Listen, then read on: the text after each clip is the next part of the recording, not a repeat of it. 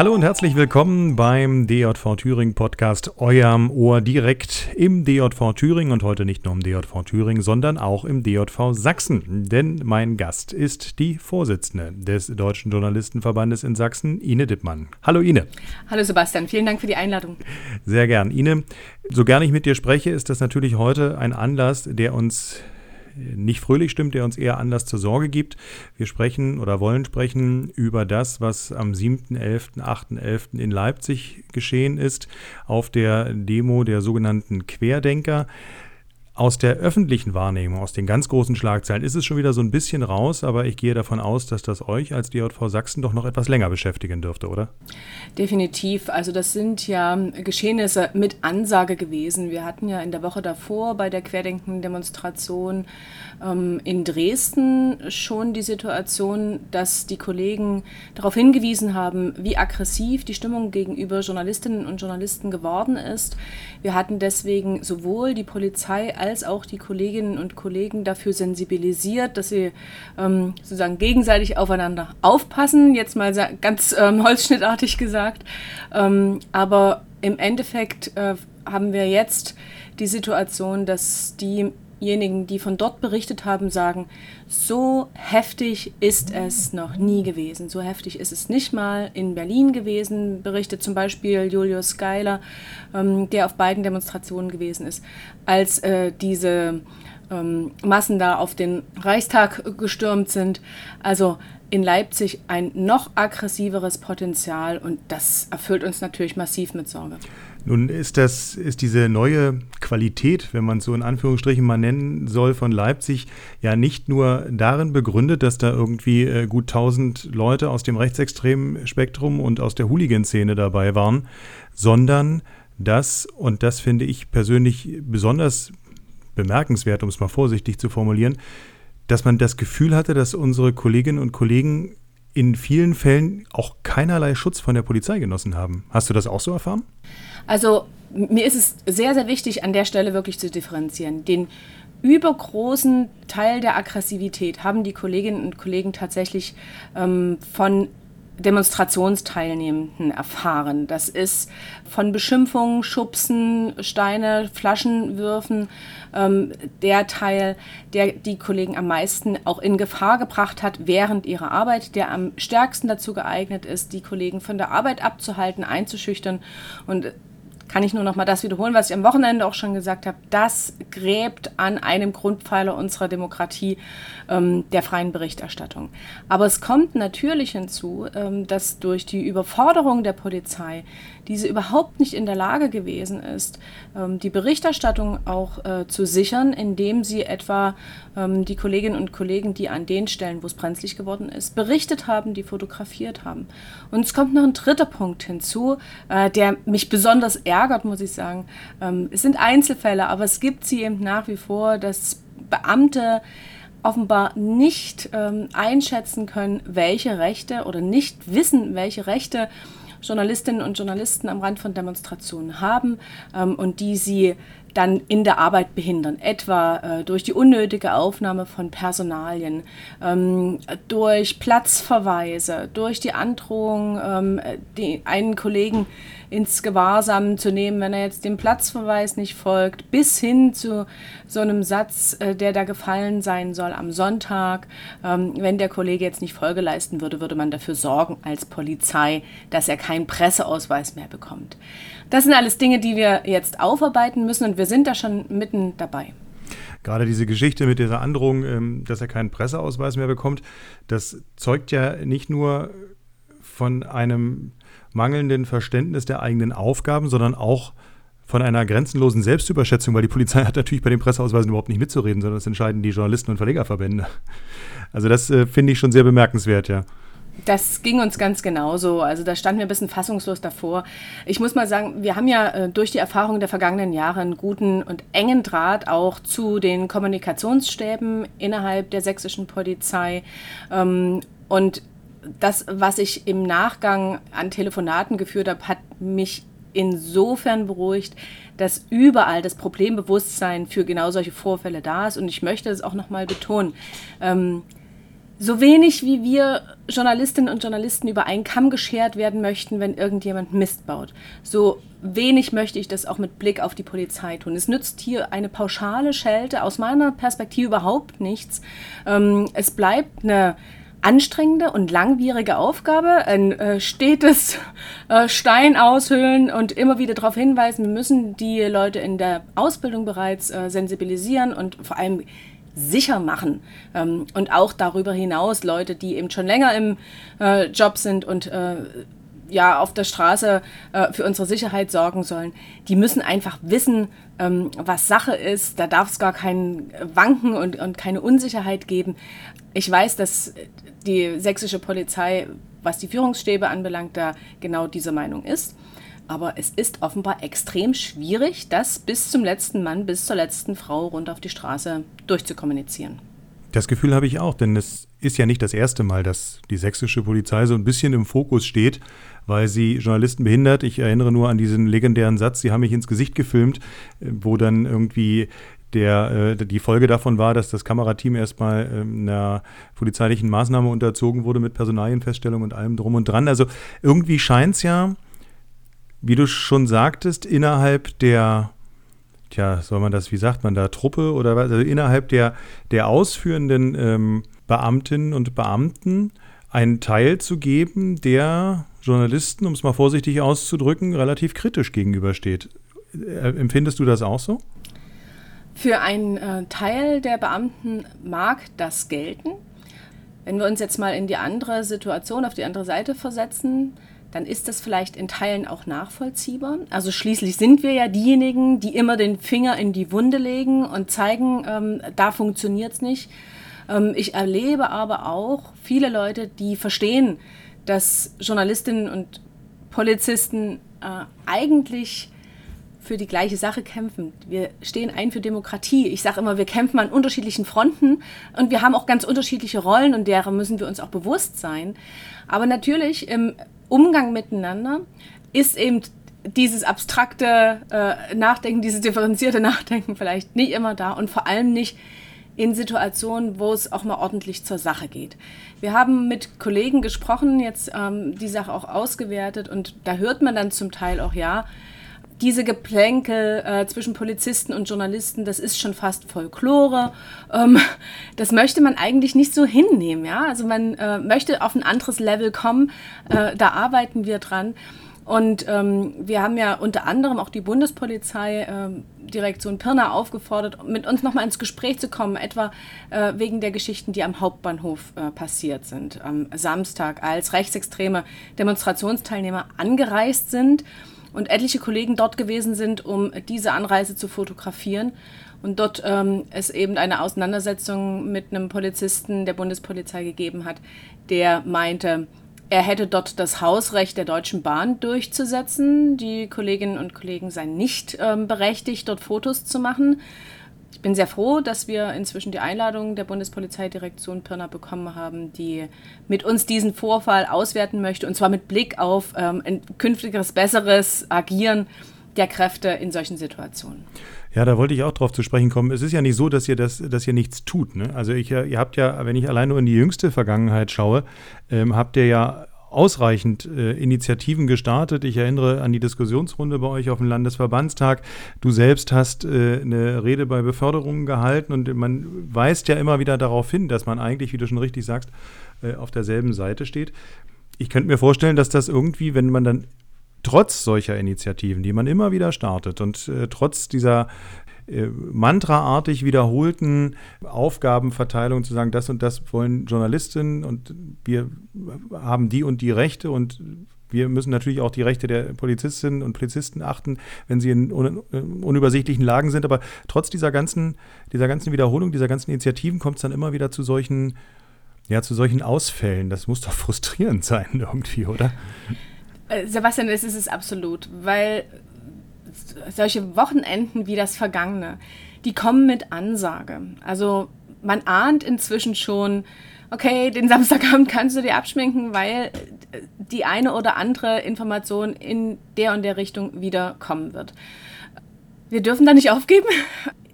Du hast gesagt, äh, ihr habt schon ausreichend darüber informiert.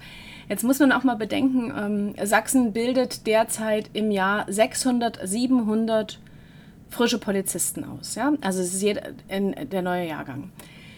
Wenn es nach mir ginge, würden die in Rothenburg an der Fachhochschule alle mindestens einen Tag lang einen echten Journalisten erleben, der ihnen erzählt, wie das ist, da draußen zu sein bei den Demonstrationen zwischen Protest und Gegenprotest durch die Polizeikette hin und her gehen zu müssen, im Blick zu haben, wer kann mir gefährlich werden, äh, wo passiert was, wo muss ich dabei sein, wo muss ich Augenzeuge sein, funktioniert eigentlich meine Technik gerade richtig. Also diese Street Credibility tatsächlich mitbringt, um den Beamtinnen und Beamten, den künftigen, auch wirklich mal genau zu erklären, was da eigentlich passiert und aus, aus der eigenen Perspektive zu erleben. Aber du kannst dir vorstellen, bei 600, 700 Leuten da, also da ist ein ganz schöne Manpower irgendwie nötig und wir werden deswegen jetzt auch nochmal einen Aufruf bei uns starten, dass Kolleginnen und Kollegen, die eben diese Straßen- und Demo-Erfahrung mitbringen, sich bei uns melden und ähm, wir sie vermitteln tatsächlich weiter in die Ausbildung ähm, von Polizistinnen und Polizisten, weil es uns, glaube ich, allen helfen kann, wenn die ein authentisches Bild unserer Arbeit bekommen. Also wenn du die Ausbildung von Polizistinnen und Polizisten ansprichst, also ich kann ja mal kurz aus dem Nähkästchen beim DJV Thüringen plaudern. Wir haben natürlich mhm. auch eine Polizeischule, in Meining ist die und ich habe vor einem Jahr schon mit der Leiterin dort ähm, Kontakt aufgenommen und habe äh, angeboten, dass wir da Vorträge halten können. Das ist übrigens bei uns zumindest auf großes Interesse gestoßen. Also wir waren auch quasi kurz davor, sie sagt, sie will das eigentlich jeder neu äh, zu bildenden Klasse, die da irgendwie in, an dieser Polizeischule lernt, ähm, quasi so als, als Eingangssemester mitgeben, so, so, so einen Vortrag. Ne, und hat uns natürlich Corona so ein bisschen den Strich durch die Rechnung gemacht. Also wir haben es bislang noch nicht hingekriegt, weil die Polizeischule zwischenzeitlich eben auch einfach zu war und momentan auch wieder ist, weil die da nun auch Infektionsfälle hatten. Und jetzt versuchen wir das irgendwie online hinzukriegen. Also ist nicht ganz so einfach, aber also in Thüringen zumindest ist das auf Interesse gestoßen. Das kann man natürlich auch für, für Sachsen nur wünschen. Wo siehst du denn den Anfang? Also wir haben ja vorhin darüber gesprochen, dass auch aus dieser Demonstration heraus von den Demonstrationsteilnehmern massiv gegen Journalistinnen und Journalisten vorgegangen sind. Ich habe so ein bisschen das Gefühl, seit es diese Pegida-Bewegung in Dresden gibt, stehen Medien besonders und vor allen Dingen Journalistinnen und Journalisten besonders unter Beschuss. Ja, Sebastian, die Einschätzung teile ich absolut. Also das hat eigentlich mit den ersten Demonstrationen angefangen, die Lutz Bachmann in Dresden ähm, initiiert hat, in denen er den Teilnehmenden ähm, ja, suggeriert hat, sprecht nicht mit den äh, Journalistinnen und Journalisten, ähm, ihr werdet sowieso falsch dargestellt. Und dann kamen ja die üblichen Begriffe auf, die ich gar nicht wiederholen möchte, weil sie einfach schon viel zu sehr in die Gehirne und auch in die Herzen der Leute ähm, gesickert sind wir haben das jetzt seit äh, fünf Jahren und es verstärkt sich zum Teil. Wir haben mit einer großen Skepsis ähm, zu kämpfen, Vertrauensverlust auch. Ähm, und man würde sich wünschen, ähm, man könnte sich gegenseitig wieder ja, stärker Fehler zugestehen, die natürlich auch passieren. Und auf der anderen Seite sehe ich unsere Branche auch in der Pflicht. Ich habe das jetzt gerade im Zusammenhang mit der Demonstration am Wochenende wieder erlebt, dass die Berichterstattung, die nur Extreme abbildet, am Ende dazu führt, dass wir nicht vor den Extremen warnen, also das ist nicht das, was bei den Leuten ankommt, sondern dass sie sich einseitig, lückenhaft informiert fühlen und sagen, das ist nicht das ganze Bild. Ähm, und dann gibt es große Auseinandersetzungen darüber. Ähm, ich glaube, bei all dieser Skepsis gegenüber äh, Medienvertretern, die natürlich niemals in Gewalt ausarten darf, müssen wir uns den selbstkritischen Blick auch bewahren.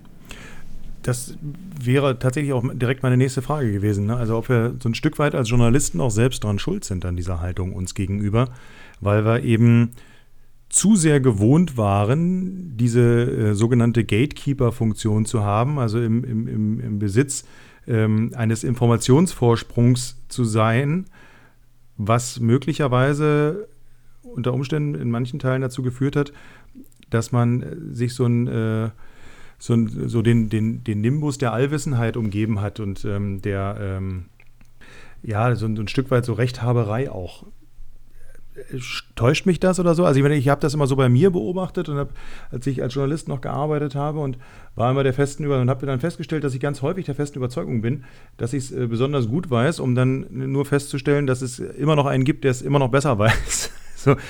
Liegt das ein Stück weit dann eben auch an uns tatsächlich als Journalisten? Schwierige Frage. Ähm,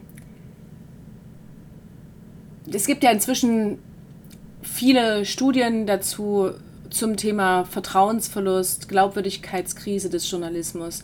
Wo sind die Ursachen? Ich glaube, dass wir längst von der Gatekeeper-Funktion weg sind.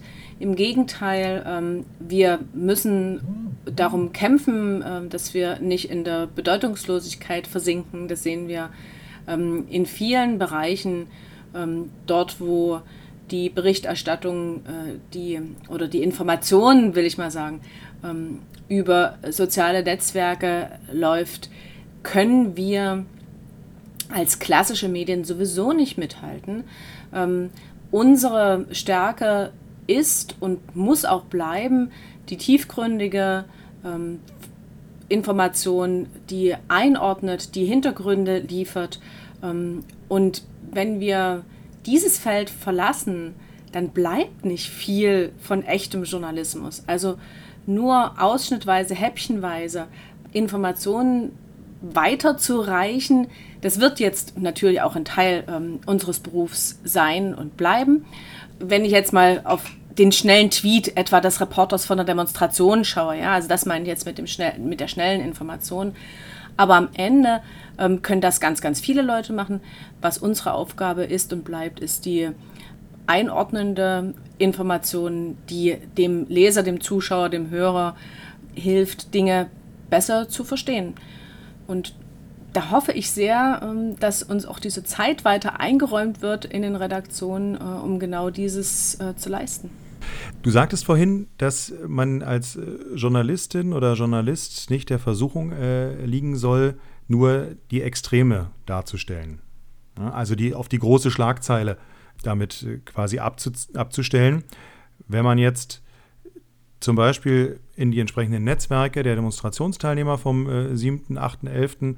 in Leipzig geht, da wird die ganz andere Seite, also aber auch ein Extrem dargestellt. Ne? Da wird zum Beispiel äh, abgestritten, dass es da irgendwelche ähm, Radikalen gab oder gar Gewaltbereiten, sondern da werden Videos gezeigt von Familien mit Kinderwagen und, und älteren Leuten. Das ist ja auch ein Extrem haben nicht doch beide Seiten irgendwie ihre Berechtigung, damit man sich daraus dann ein Gesamtbild bilden kann?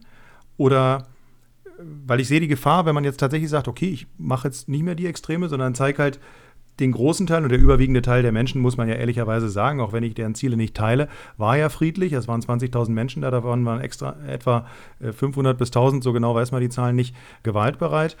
Hat man oder läuft man da nicht Gefahr, dass man die Ränder vernachlässigt und sie sich deshalb umso krebsartiger entwickeln können? Die Gefahr sehe ich nicht. Ich habe ähm, in dieser Woche auch ein längeres Interview geführt mit einem Fernsehreporter, der dort gewesen ist und der ähm, sowohl das eine als auch das andere geschildert hat. Also der hat ähm, sehr wohl diese Stimmung beschrieben, die am Ende äh, dazu geführt hat, dass die Menschen vom Augustusplatz über den Ring gelaufen sind. Und zwar hat er beschrieben, wie äh, Leute aus der Kampfsportszene, Hooligans, Rechtsextreme, wirklich gut organisiert äh, den Wellenbrecher gemacht haben Richtung Polizei. Und dann aber, als die Kundgebungsteilnehmer auf den Ring gegangen sind und bis zur runden Ecke, also bis zur ehemaligen Stasi-Zentrale gelaufen sind, sich eine volksfestartige Stimmung ausgebreitet hat, die Leute beseelt gewesen sind, gesungen haben, Kerzen getragen haben. Und es gibt ja diese Bilder, wo die Kerzen auf den Schienen stehen. Ähm, und das muss man eben beides erzählen in den Stücken und auch in der angemessenen Tiefe und eben nicht nur ja, die, die star klar starken Bilder von fliegenden Böllern zeigen und über Übergriffe sprechen, sondern eben auch mit die Leute zu Wort kommen lassen, die an diesem Tag meinten, wir schützen hier aus unserer Perspektive die Grundrechte dieser Demokratie. Das darf man auch mal nicht vergessen. Ja? Also die gehen auch aus einer großen Überzeugung auf die Straße. Dass es kritisch zu bewerten bleibt, mit wem sie da auf der Straße sind, ist unbenommen. Aber das müssen wir, meine ich, eben wirklich so differenziert wie möglich erzählen. Aber das ist ja ein Grundproblem auch des Journalismus insgesamt. Das weiß jeder. Bad News are good news und das, was die Schlagzeile macht, also ist halt in auch unserer sehr äh, geringen Aufmerksamkeitsspanne das, was am Ende hängen bleibt und womit man überhaupt die Aufmerksamkeit des äh, Lesers, des Zuschauers erstmal ähm, für sich beanspruchen kann. Von daher ein großes Dilemma und eine große Aufgabe, der man sich stellen muss, aber gerade mit Blick auf Vertrauenskrise, Glaubwürdigkeitskrise, eine, der man sich unbedingt stellen muss. Da, da sprichst du was ganz Wichtiges an. Ich meine, es ist ja nicht so, dass wir äh, oder dass Medien und dass Journalistinnen und Journalisten das aus Selbstzweck tun, die nach der Schlagzeile suchen, sondern tatsächlich ist es ja vom Konsumenten so gewollt. Die Bild, auch wenn sie irgendwie jemand, also jeder, den ich frage, der liest sie nicht, ist nach wie vor trotzdem die größte Tageszeitung Deutschlands. Und die äh, arbeitet mit besonders großen äh, Schlagzeilen und das nicht ohne Grund, sondern eben um diese Aufmerksamkeit zu ähm, generieren und sie bekommt sie auch. Also insofern ist es so ein bisschen so ein Verhältnis von Angebot und Nachfrage und die Nachfrage bestimmt das Angebot, oder? Ja, aber am Ende haben wir eine sehr ausdifferenzierte Medienlandschaft ähm, und dort sehe ich eben vor allem den öffentlich-rechtlichen Rundfunk und auch die ähm, Tageszeitung in der Pflicht, ähm, ausgewogen und differenziert ähm, zu, ähm, zu informieren ähm, und sozusagen, ja, über die schnelle Schlagzeile hinaus ein seriöses Angebot denjenigen äh, zu machen, die sich eben fundiert informieren möchten. Hm. Da hast du gerade den öffentlich-rechtlichen Rundfunk angesprochen. Ich glaube auch, dass der eine besonders wichtige Rolle hat, weil er ja dieses Neutralitätsgebot tatsächlich auch äh, mit in den entsprechenden Staatsverträgen hat. Ein, ein Gebot, was es ja so bei privaten Medien nicht gibt. Das ist übrigens auch eine Sache, was ich ganz häufig erlebe, dass viele Leute ein völlig falsches Bild haben von Medien. Das heißt ja, ihr Medien müsst neutral sein. Nein, das ist tatsächlich nicht so. Es ist auch eine Frage der Medienbildung, oder? Da müssen wir, glaube ich, auch mehr tun. Das ist der nächste Aspekt. Also dort ähm, sind wir ja auch als DJV Sachsen in den vergangenen Jahren aktiv geworden auch da hörst du meinen Stoßseufzer. Ähm, ich bin bestimmt an ja, knapp Vol zehn Volkshochschulen auch auf dem Land gewesen. Ähm, das Interesse ist am Ende ja, eher gering und es kommen die Leute hin, die sich eigentlich in ihrer eigenen Meinung nur bestätigt sehen möchten. Mm, es ist, ähm, ja, das ist jetzt sehr hart formuliert, ne, aber die ähm, Frage, inwiefern man nochmal ähm, den Leuten klar machen kann, was ist denn eigentlich Tendenzschutz? Warum gibt es Blätter, in denen es eben eher eine konservative Berichterstattung gibt ähm, oder eben eher eine linke? Und warum hat beides seine Berechtigung? Wo kommt denn das eigentlich her? Welche Rolle hat der Privatfunk in dem äh, ganzen ähm, Bouquet, ich jetzt mal? Ähm, welche Rolle hat der öffentlich-rechtliche Rundfunk? Das, das ist schwer nachzuholen. Also vor allem für die Leute, die wir jetzt überwiegend auf der Straße sehen, die zum Beispiel noch in der DDR sozialisiert sind. Ähm, ja, da, also wie, an welcher Stelle sollen die das lernen, wenn die es nicht von sich aus wissen wollen, nachlesen? Gibt es eigentlich da die passenden Angebote für die?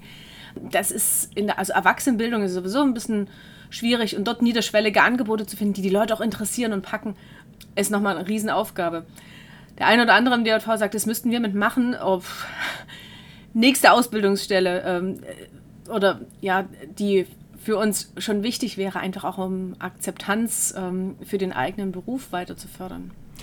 Ja, ich glaube, ich glaube, in der Erwachsenenbildung liegt tatsächlich nicht das Heil. Das ist wichtig, dass wir das mit anbieten, aber wie du schon richtig sagst, das Interesse ist ja da eher gering. Und ich sag mal, der ähm, Anfang, Mitte 50-Jährige, der sich seine Meinung über Medien gebildet hat, den erreicht man damit schlicht und ergreifend auch nicht. Der geht auch nicht in die Volkshochschule abends und bindet da Zeit ans Bein, nur damit ihm dann da erzählt wird, dass seine Meinung ja gar nicht so stimmt, wie er sie sich eigentlich vorstellt. Also ich glaube, dass da tatsächlich, das ist auch wieder Graswurzelarbeit, natürlich, und die Früchte werden wir auch erst in ein paar Jahren, wenn bis Jahrzehnten ernten, aber ich glaube, dass wir eher an die Kinder und Jugendlichen adressieren müssen dass in Schulen viel mehr darüber gelehrt werden muss, was Medien sind, genau das, was du gerade angesprochen hast. Was ist sowas wie Tendenzschutz? Warum gibt es verschiedene Tageszeitungen? Warum gibt es Neutralitätsgebote nur für den öffentlich-rechtlichen Rundfunk und nicht für den privaten? Das, finde ich, passiert mir noch viel zu wenig. Der äh, Medienunterricht in, an Schulen hat sich bislang äh, darauf erschöpft, dass man den Kindern beibringen wollte, was ein Computer ist und wie er funktioniert, wo wahrscheinlich die Kinder im Regelfall eher dem Lehrer beigebracht haben, wie was funktioniert und was man damit alles machen kann. Also wir versuchen da tatsächlich äh, über Projekte, über Angebote für Schulen, über Kooperationen mit dem Bildungsministerium an die, an die Kinder und Jugendlichen ranzukommen und denen zu erklären und so ein bisschen zumindest einen Leitfaden zu geben in, in diesem Mediendschungel. Denn die Medienlandschaft, sind wir ganz ehrlich, die ist ja nicht übersichtlicher geworden. Da hast du recht, ähm, aber ich muss dir in einer Sache widersprechen. Also die, dass die Kinder in den Schulen jetzt heute nur noch lernen, wie bei Medienpädagogik lernen, wie der Computer ein- und auszuschalten ist. Ich glaube, diese Zeiten haben wir wirklich lange hinter uns. Im Gegenteil, also ich habe gerade durch die ganzen ähm, Prozesse der vergangenen Jahre Richtung Lügenpresse etc tolle Projekte gesehen. Die Reporterfabrik zum Beispiel, die Leute in die Schulen schickt. Auch diese Initiative, ähm, als Journalist geh in deine eigene Grundschule oder in ein, ein eigenes Gymnasium und ähm, erzähl den Leuten dort, wie deine Arbeit funktioniert. Sowas gibt's. Ähm, hier in Sachsen haben die sächsischen Ausbildungs- und Erprobungskanäle gemeinsam mit den Volkshochschulen ein einjähriges Projekt gemacht, wo man ähm, tatsächlich also die Erwachsenen versucht hat zu erreichen, ich will sagen mit unterschiedlichem Erfolg, aber auch schon davor. Ich bin unterwegs gewesen äh, zum Studium Generale in Bautzen oder Görlitz, äh, nagel mich nicht fest, Ostsachsen, wo wirklich ein ganzer Hörsaal ältere Herrschaften da saßen und gedacht haben, okay, jetzt kommt sie mal, die Journalistin, jetzt werden wir sie mal richtig löchern. Ich bin an diesem Abend zwar ganz schön frustriert abgereist, weil ich äh, auch gesehen habe, was du schon geschildert hast am Ende. Es ist schwierig, tatsächlich ähm, so festgefahrene Meinungen nochmal aufzubohren. Aber es ist auch nicht so, dass es da gar nichts gibt. Also ähm, wir müssen da einfach dranbleiben. Okay, wie schon im vorherigen Gespräch angeklungen Verallgemeinerungen helfen uns nicht weiter. Also ich habe jetzt nur natürlich von der Schule zum Beispiel meines Sohnes berichten können, da ist mir sowas leider noch nicht aufgefallen. Die gehen halt manchmal in den Computerraum, aber du hast natürlich recht. Die Reporterfabrik ist mir natürlich bekannt und auch dieses Projekt äh, Geh an deine Schule. Äh, Journalisten gehen für ihre Überzeugung in den Knast und zurück an ihre Schulen, war ja dieser tolle Spruch dazu, also die fand ich großartig. Äh, es hilft natürlich oder andersrum, es hängt natürlich immer ein bisschen davon ab, wie interessiert die Lehrerschaft dann tatsächlich ist. Ne? Also die Angebote gibt es sehr wohl, die unterbreiten wir hier in Thüringen auch. Ich würde mir manchmal ein bisschen mehr Resonanz wünschen, aber das ist wie überall. Jetzt haben wir eigentlich den großen Teil schon abgehakt. Wir haben dieses Wochenende, was wir sicherlich alle noch eine ganze Weile in Erinnerung behalten werden, äh, zumindest nochmal Revue passieren lassen und äh, da schließt sich jetzt im Prinzip nur noch so eine Abschlussfrage an. Was habt ihr denn auch aus den Erfahrungen dieses Wochenendes vom 7., 8., 11. vor für die Zukunft? Denn wir müssen ja leider davon ausgehen, dass es sowohl das Virus als auch die Beschränkungen zumindest noch ein bisschen geben wird, auch wenn jetzt, sage ich mal, die Chancen für einen Impfstoff offensichtlich ganz gut stehen. Und ich gehe mal davon aus, dass ihr natürlich auch versucht, in irgendeiner Art und Weise zumindest präventiv zu wirken, dass man so eine Katastrophe wie da aus journalistischer und ich finde auch aus polizeilicher Sicht nicht nochmal erlebt. Also es äh, wird da Aktivitäten geben, beziehungsweise hat es auch schon gegeben auf verschiedenen Ebenen. Die eine Ebene ist die der Polizei. Ich habe das ähm, angebotene Gespräch der Bundespolizeidirektion Pirna schon angesprochen. Das wird jetzt Ende November in Pirna stattfinden, wo wir das Ganze nochmal auswerten werden. Es hat in dieser Woche eine Einladung ins Justizministerium gegeben. Katja Mayer, die grüne Justizministerin von Sachsen, hat deutlich gemacht, dass es ihr ein großes Anliegen ist, mit uns ins Gespräch zu kommen, als DJV Sachsen, auch das ECPMF, also der Dr. Kinkel, der äh, Direktor des Europäischen Zentrums für Presse- und Medienfreiheit, die hier in Leipzig angesiedelt sind, hat in diesem Gespräch teilgenommen und dort nochmal darauf hingewiesen, dass es ja ganz frisch entwickelt einen Kodex ähm, gibt, den Pressefreiheitskodex für die Polizei, in dem auch nochmal ähm, festgeschrieben ist, ähm, ein Leitfaden festgeschrieben ist zum Umgang miteinander auf Demonstrationen. Ein Papier, was wir jetzt äh, noch wesentlich stärker an die Öffentlichkeit bringen und ähm, ja auch den äh, Beamtinnen und Beamten zur Kenntnis bringen möchten. Die politische Arbeit wird nicht zu Ende sein. Also wir werden auf äh, den verschiedenen Ebenen ähm, mit den medienpolitischen Sprechern nochmal Kontakt suchen. Das hatten wir uns sowieso vorgenommen. Das ist jetzt erst recht dran. Und der Gang in die Ausbildung, beziehungsweise die Angebote ähm, in die Ausbildung der Polizistinnen und Polizisten zu gehen und dort zu unterstützen und für unsere Interessen ähm, nochmal zu sensibilisieren, ist ein weiterer Schritt. Das sind jetzt so ja, die nächsten Punkte, die wir abarbeiten wollen und müssen. Das klingt nach viel, viel Arbeit. Ich wünsche euch dafür den maximalen Erfolg. Äh, ich weiß, es ist nicht einfach, diese Gespräche zu führen und da seine Überzeugungen kundzutun, ohne dass man ständig als Bittsteller dasteht. Das ist äh, schwierig äh, teilweise den Politikern, das erlebe ich zumindest in meiner Arbeit, äh, bestimmte Dinge klarzumachen, weil Politiker und auch äh, die politische Landschaft natürlich auch ein Querschnitt der Gesellschaft ist. Und da gibt es welche, die haben äh, ganz eigenartige Meinung von Medien. Und da muss ich nicht mal die AfD angucken, die ja sowieso ein grundsätzliches Problem mit freiem Journalismus hat, sondern auch bei anderen. Also insofern viel Erfolg euch dafür. Vielen Dank, dass du bei uns warst, dass du dir die Zeit genommen hast. Alles, alles Gute für die Zukunft. Und wir hören uns hoffentlich bald mal wieder, wenn wir wieder ein schöneres Thema vielleicht mal haben in unserem Podcast. Nochmal ganz lieben Dank, äh, Sebastian, für die Einladung. Und ja, immer gern. Lasst euch gut gehen. Liebe Grüße nach Thüringen. Danke.